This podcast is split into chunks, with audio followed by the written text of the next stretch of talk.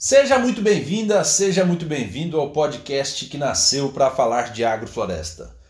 No episódio de hoje eu vou falar a respeito das formigas em sistemas agroflorestais. Elas são amigas ou vilãs? Então, depois da vinheta, eu já começo a falar desse assunto. Fala galera, eu sou João Gilberto e está começando o AgroFloracast. AgroFloracast é um podcast para falar de agrofloresta da placenta ao clímax, ou seja, tratar de aspectos técnicos e diretos, mas também dos indiretos, filosóficos e sociais que abarcam esse universo agroflorestal.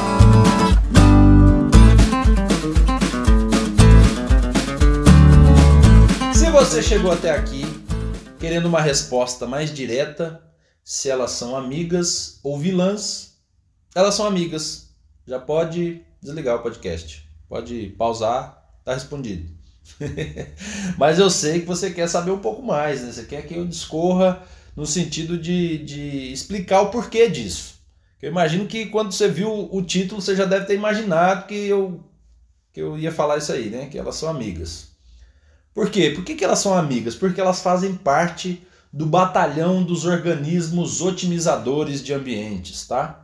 Tem uma frase da Ana Primavera que eu acho que ela é muito legal. Então, vamos começar a refletir, a filosofar dentro desse assunto a partir da frase da Ana Primavera, que é a seguinte: A natureza, em seus caprichos e mistérios, condensa em pequenas coisas o poder de dirigir as grandes, nas sutis, a potência de dominar as mais grosseiras, e nas coisas simples, a capacidade de reger as complexas. Tá? Veja só que profundo é isso. Então, a gente conhecendo então dessas pequenas coisas, comparado ao nosso tamanho, né? Uma formiga é uma, é uma pequena coisinha ali, vamos dizer assim. Agora, vamos entender um pouco mais da importância delas na natureza, tá? Tem uma, uma afirmação aqui de um pesquisador que é o Mark Moffat, que ele diz assim, que ele inclusive é um deles, né, que cientistas calculam que existam de 10 quatrilhões a 1 septilhão, ou seja, 1 milhão de quatrilhões, não sei nem quanto zero vai dar nisso, mas já dá para entender que é uma quantidade bem grande, que existe essa quantidade de formigas no planeta. Então é o inseto mais numeroso do mundo. E apesar de representar uma população menor que a dos colêmbulos, né, as formigas elas têm muito mais capacidade de influenciar o ambiente onde elas vivem. Então, qual que é realmente a importância das formigas? Né? Considerando que nós temos mais de 13 mil espécies de formigas no mundo. Só no Cerrado nós temos mais de 2 mil e grande maioria é carnívora grande maioria dessas formigas elas são carnívoras predadoras e que se tornam uma arma protetiva da planta. Veja só. E aí a função delas no ambiente? Vou dar aqui três, três exemplos do que elas podem promover. Elas são dispersoras de semente, ou seja, em lugares onde não existe determinadas espécies, Podem, pode ser que essas espécies comecem a surgir lá porque foi uma formiga que levou. Elas são controladoras de insetos herbívoros. Né, eu estou falando aqui das formigas de uma forma geral. Às vezes acontece de um grilinho, um outro bicho ali querer atacar a planta e as formigas saem, que inclusive tem algumas que fazem essa, essa interação, né? Elas moram dentro da árvore ali e quando a planta é atacada, elas saem para proteger a planta, para que a planta continue servindo como casa para elas. Então elas vão lá e não deixa aquele inseto herbívoro atacar aquela planta, por exemplo. Então elas controlam esses insetos herbívoros. E outra coisa é que elas aumentam a concentração de nutrientes e água no solo. Se a gente pensar que as formigas de que são que fazem o seu ninho no solo, né, na terra, elas criam alguns dutos, alguns canais de comunicação lá, e isso a gente vê que já tem a, a, a aeração dos solos por conta desses dutos que elas criam. Normalmente elas levam folhas, levam galhos para o subsolo e isso aí começa a fazer gerar uma decomposição. E uma decomposição que não é tão simples da gente fazer, porque elas, ao mesmo tempo que decompõem, é, não tem a, a, a prisão de gases que são produzidos nessa decomposição, justamente por conta desses dutos, desses canais que elas criam, que são é, as ruas, vamos dizer assim, que interligam o, o formigueiro de uma forma geral, que dá para ir de um lugar ao outro. E por meio dessas ruas, desses dutos, os gases eles são expelidos e não ficam no solo, na, porque quando a decomposição acontece e não tem para onde esses gases sair, que aí produz metano, gás sulfídrico, começa a ter um processo de enturfamento, né? produz ali uma turfa que acaba sendo tóxico para as plantas que vão estar ao redor, por conta da presença desses metais, desses gases que são gases tóxicos para as plantas, tá? E para nós também, né? E então eu falei aqui das das funções delas, né? Porque as formigas, assim como qualquer outro animal, só se torna praga, né, que esse é um termo utilizado muito na agricultura convencional. As formigas, então, elas só se tornam praga diante de perturbações que os seres humanos causam no equilíbrio dos ecossistemas naturais. Porque dentro de uma floresta a gente vê a interação delas, inclusive, mas elas não estão destruindo, vamos dizer assim, a floresta. E muitas das vezes elas também, quando elas estão destruindo algum ambiente, vamos dizer assim, entre aspas, né, se destruindo, um ambiente que foi plantado pelos seres humanos, é porque não entendeu ainda nós ainda não entendemos a lógica da natureza para colocar as plantas no seu devido lugar, no seu devido tempo, no seu devido espaço, no seu, no seu devido lugar no sentido de saber se aquela planta é compatível com aquele ambiente. Tá? Então aí elas vêm não com o propósito de querer, pô, vou, vou lascar a vida agora desses seres humanos aí. Não é assim. Tá? Elas vêm no sentido de querer equilibrar. Então muitas vezes a gente ainda não entende, pô, mas o que, que é que está está errado? Essa pergunta é necessária a gente se fazer. O que, é que está errado? Tá? Então, se, se o ambiente ele não tiver equilibrado, está sujeito nós temos termos prejuízos econômicos consideráveis. Tá? Em todos os aspectos, porque, primeiro, que para a gente plantar, muitas das vezes a gente tem que comprar uma muda, tem que comprar uma semente. Né? E aí, se a gente plantou e a formiga cortou, já estamos tendo um prejuízo. E o tempo que a gente gasta para fazer isso também, o tempo de plantio. O tempo é, é um dinheiro, é um recurso que está sendo investido ali. Mesmo que foi por, por você mesmo, né? Ah, não contratei ninguém, então não gastei dinheiro. Mas e o tempo que você poderia estar tá dedicando a outra coisa para se tornar renda para você, né? num trabalho, vamos dizer assim. Então, de alguma forma, se a gente não, conhe não conhecer assim, a, a, a necessidade do ambiente, está sujeito então nós termos prejuízos econômicos, né? Agora então nós vamos partir para entender como é que funcionam as formigas cortadeiras, porque eu acho que quando eu falei de formiga aqui, a primeira que veio foi aquela, aquela imagem da saúva, da quem-quem, né, que são as, as representantes desse grupo das, das cortadeiras, que são, vamos dizer assim, as que as pessoas dão mais importância, justamente porque são as que dão mais prejuízo, né? São as que atacam de, de tal forma que pode é, até acabar com alguma plantação, né? Plantação de eucalipto, as bichinhas gostam do eucalipto, faz, não é brincadeira não. E tem outras plantas também, né? Quiabo, para quem trabalha com hortaliças. Então a gente precisa conhecer um pouco é, como é que elas, como é que elas funcionam.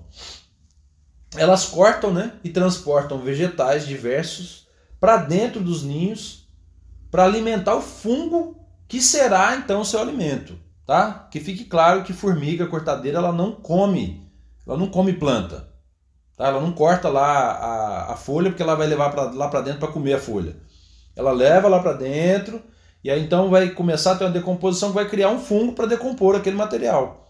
E aí aquele fungo é que ela se alimenta, dá umas, umas cabecinhas assim de alfinete, é aquelas bolinhas lá que elas, elas comem. Lá que é o alimento delas. Tá? E elas são seletivas. De modo que algumas espécies elas não são cortadas, algumas espécies vegetais, né? A gente vê isso, se a gente olhar num ambiente um pouco mais diverso, né, quando tem uma, uma quantidade boa de, de, de espécies diferentes ali, a gente vê que elas têm preferência por umas a outras. Tá? Então tem umas lá que você vê que ela tá peladinha, assim, que elas cortaram todas as folhas enquanto tem uma árvore do lado que elas nem mexeram. Porque tem isso. Elas têm algumas espécies que são mais atrativas, vamos dizer assim. E elas não selecionam unicamente por ser uma espécie que atende às necessidades nutricionais do fungo, tá? Então, desse grupo, né, que eu falei que são as saúvas e as quenquens, a diferença que a gente pode observar de saúva para quenquem é que nas saúvas os formigueiros eles são grandes, tem aquele monte de terra solta, enquanto as quenquens, os formigueiros são pequenos. As operárias das saúvas elas apresentam os pares né, de, de espinhos dorsais assim em cima. A gente consegue ver na, nas saúvas, nós vemos três pares de espinhos, enquanto nas quenquens a gente pode, pode observar mais. São em torno de quatro a cinco pares que elas têm. Tá? Você tem que olhar bem de pertinho que você vai ver que elas têm uns espinhozinhos nas costas, vamos dizer assim, né? para facilitar o entendimento.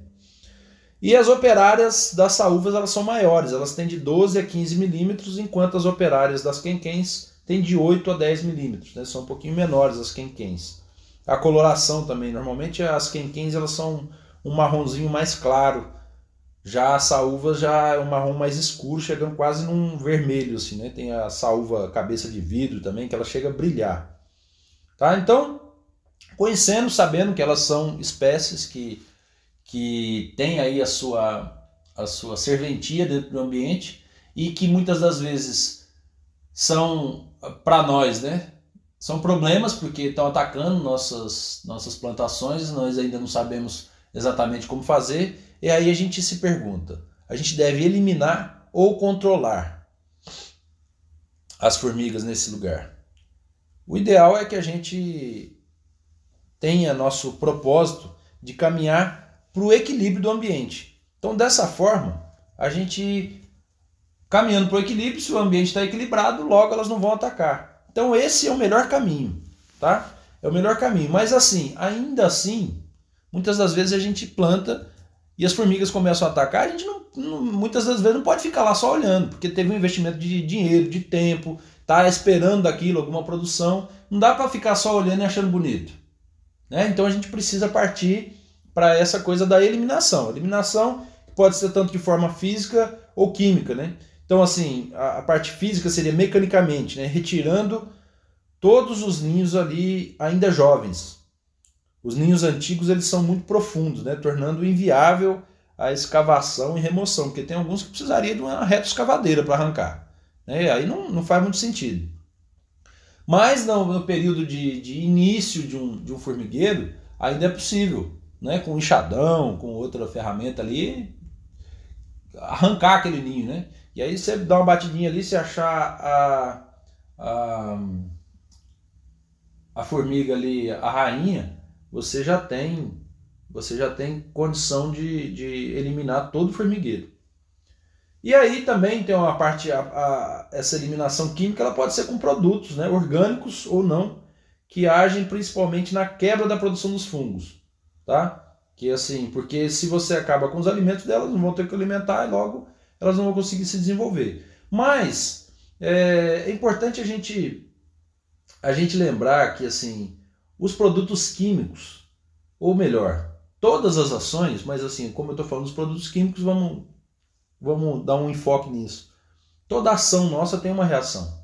Então, às vezes a gente colocar um produto químico está sujeito a gente ter um problema, inclusive na produção de alimentos. Né? A gente produzir alimentos que são alimentos que vão estar contaminados de alguma forma.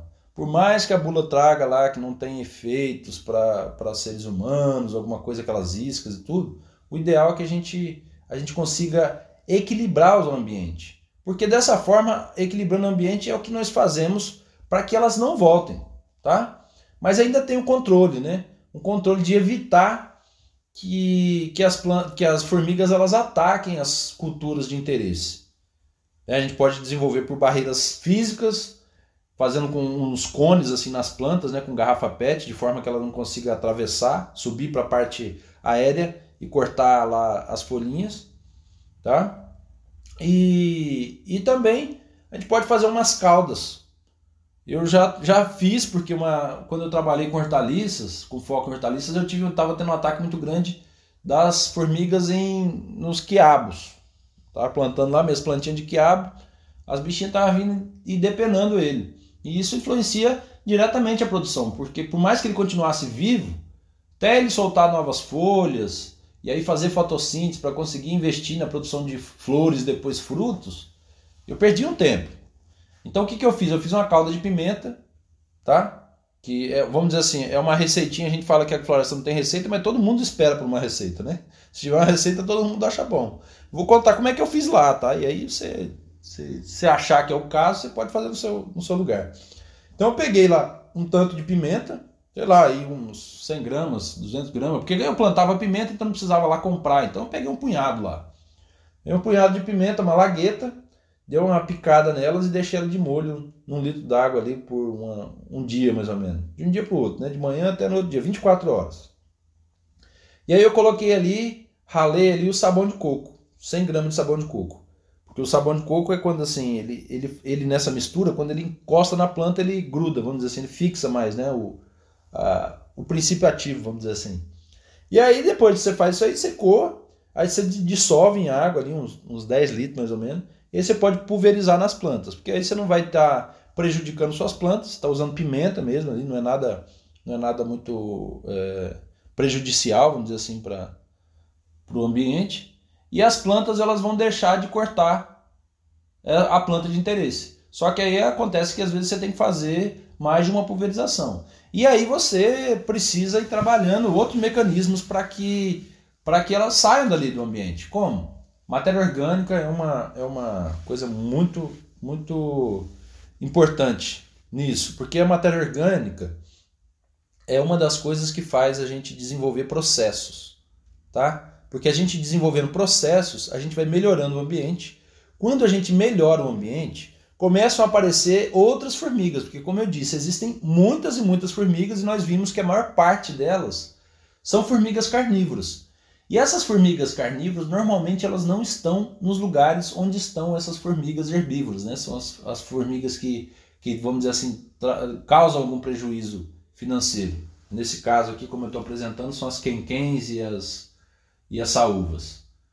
Não é comum a gente encontrar aquelas formigas mais pretinhas que, que, que assim, que eu estou dizendo que são carnívoros, né? Porque elas saem comendo gente não, tá? Elas comem ou predam outros insetos.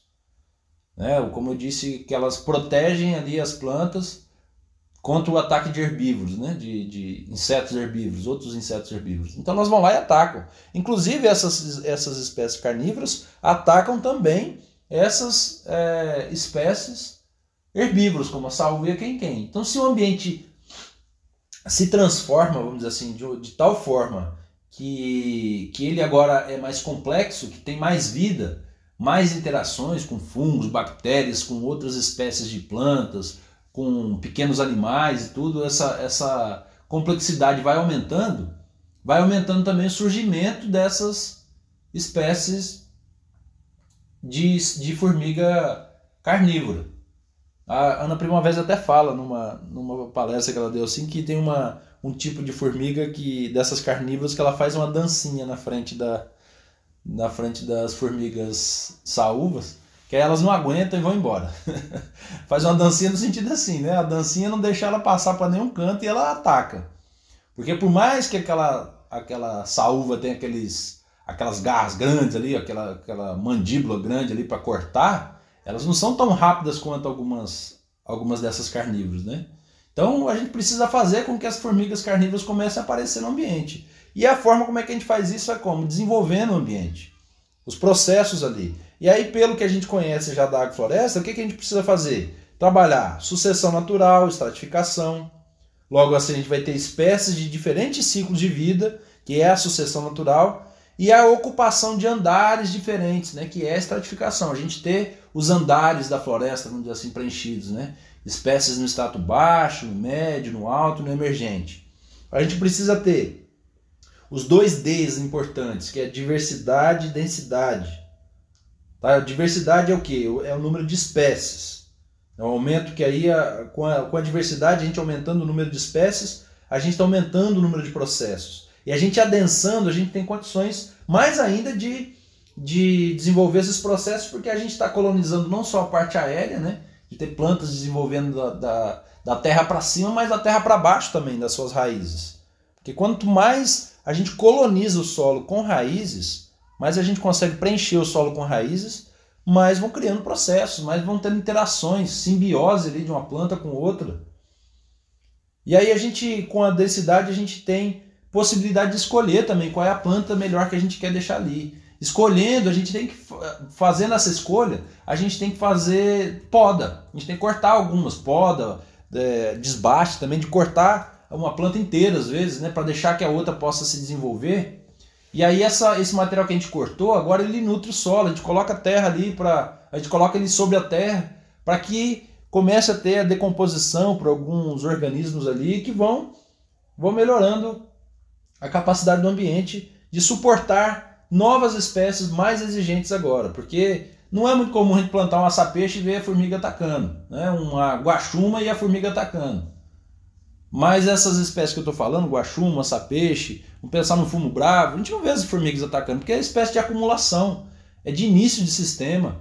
E as formigas é, deixam, vamos dizer assim, se o ambiente suporta elas. Agora, se eu quiser a minha laranja, né? se eu quiser ter é, a lixia, se eu quiser ter ali uma manga, né, que já são espécies de um sistema de abundância, que são espécies que precisam de um ambiente mais desenvolvido, e aí eu coloco elas num lugar que não comporta elas nesse sentido de nutricional, de, de aspectos físicos do solo, do ambiente de uma forma geral, aí as formigas vêm falando, opa, não está na hora de vocês estarem aqui, aí vem cortando. Mesmo que a gente usa ali o que a gente chama das muletas, dá uma adubada no início e tudo. Opa, não está na hora e elas vêm cortando. Então, se a gente quer dar esse pulo, vamos dizer assim, esse avanço de um sistema que seria um sistema mais simplificado, de um sistema de acumulação, que quem ainda não está muito é, conhecendo essas, essas terminologias né, de espécie, sistema de acumulação, sistema de abundância, tem um podcast aí que eu gravei só explicando a respeito disso, tá? Então, assim, se eu coloco uma espécie de um sistema de abundância, as formigas vão querer, opa, peraí, pode voltar, tá no sistema de acumulação aqui, essa aqui não está na hora dela. Então, para eu dar esse salto, primeiro, preciso trabalhar bem o solo, né? parte física, química e principalmente a biológica de solo, muita matéria orgânica para começar a ter a decomposição acontecendo e aí a gente conseguir produzir as nossas espécies, que são a maioria das que nós nos alimentamos, são de, de sistema de, de abundância. E nós Somos animais de grande porte que devemos estar vivendo num sistema de abundância.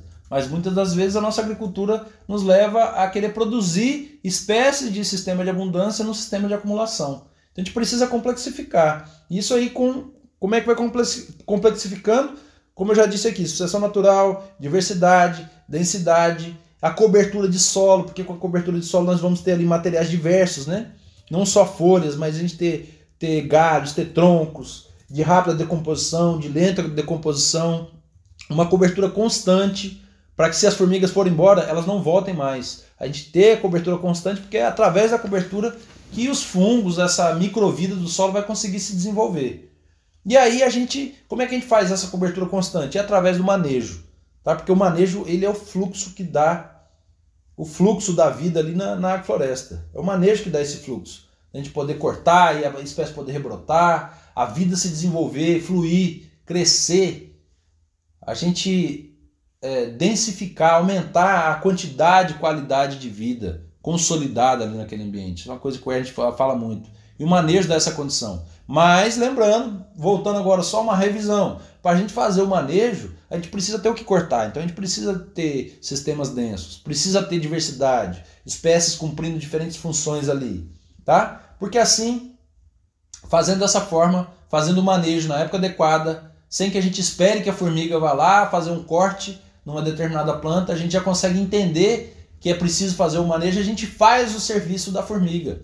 Então a gente entende o que essas nossas magníficas professoras estão nos dizendo. Opa, se ela está cortando, ela está dizendo, pô, você devia ter cortado aqui, você não fez o seu serviço, eu estou fazendo. Então, se a gente entende isso, a gente faz o serviço, faz a poda no momento certo, não tem necessidade delas estarem ali. Porque os insetos, a vida de uma forma geral, com exceção dos seres humanos, né, que ainda estamos precisando nos reconectar mais, são movidos pelo prazer interno, esses animais, esses insetos. Eles estão para cumprir funções no ambiente para que a, a essa macrovida, vamos dizer assim, ela possa então se desenvolver, ela possa então se melhorar cada vez mais. Tá seguindo essa essa essa coisa que tem na natureza que é o amor incondicional. Os insetos eles estão diretamente ligados nessa energia de amor incondicional, estão trabalhando para equilibrar os ambientes.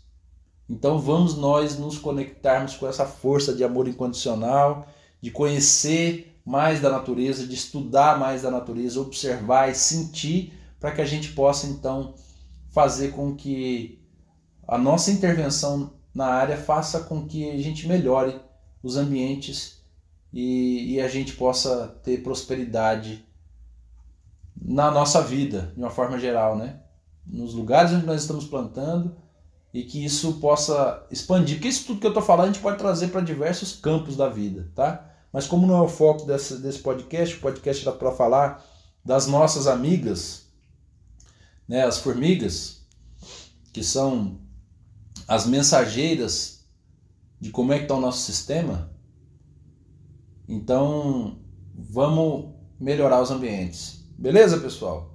Então, por hoje é isso. Se você quiser interagir comigo aí, entra lá no Instagram, procura lá Aurora Florestal ou pelo meu nome, João Gilberto Milanês.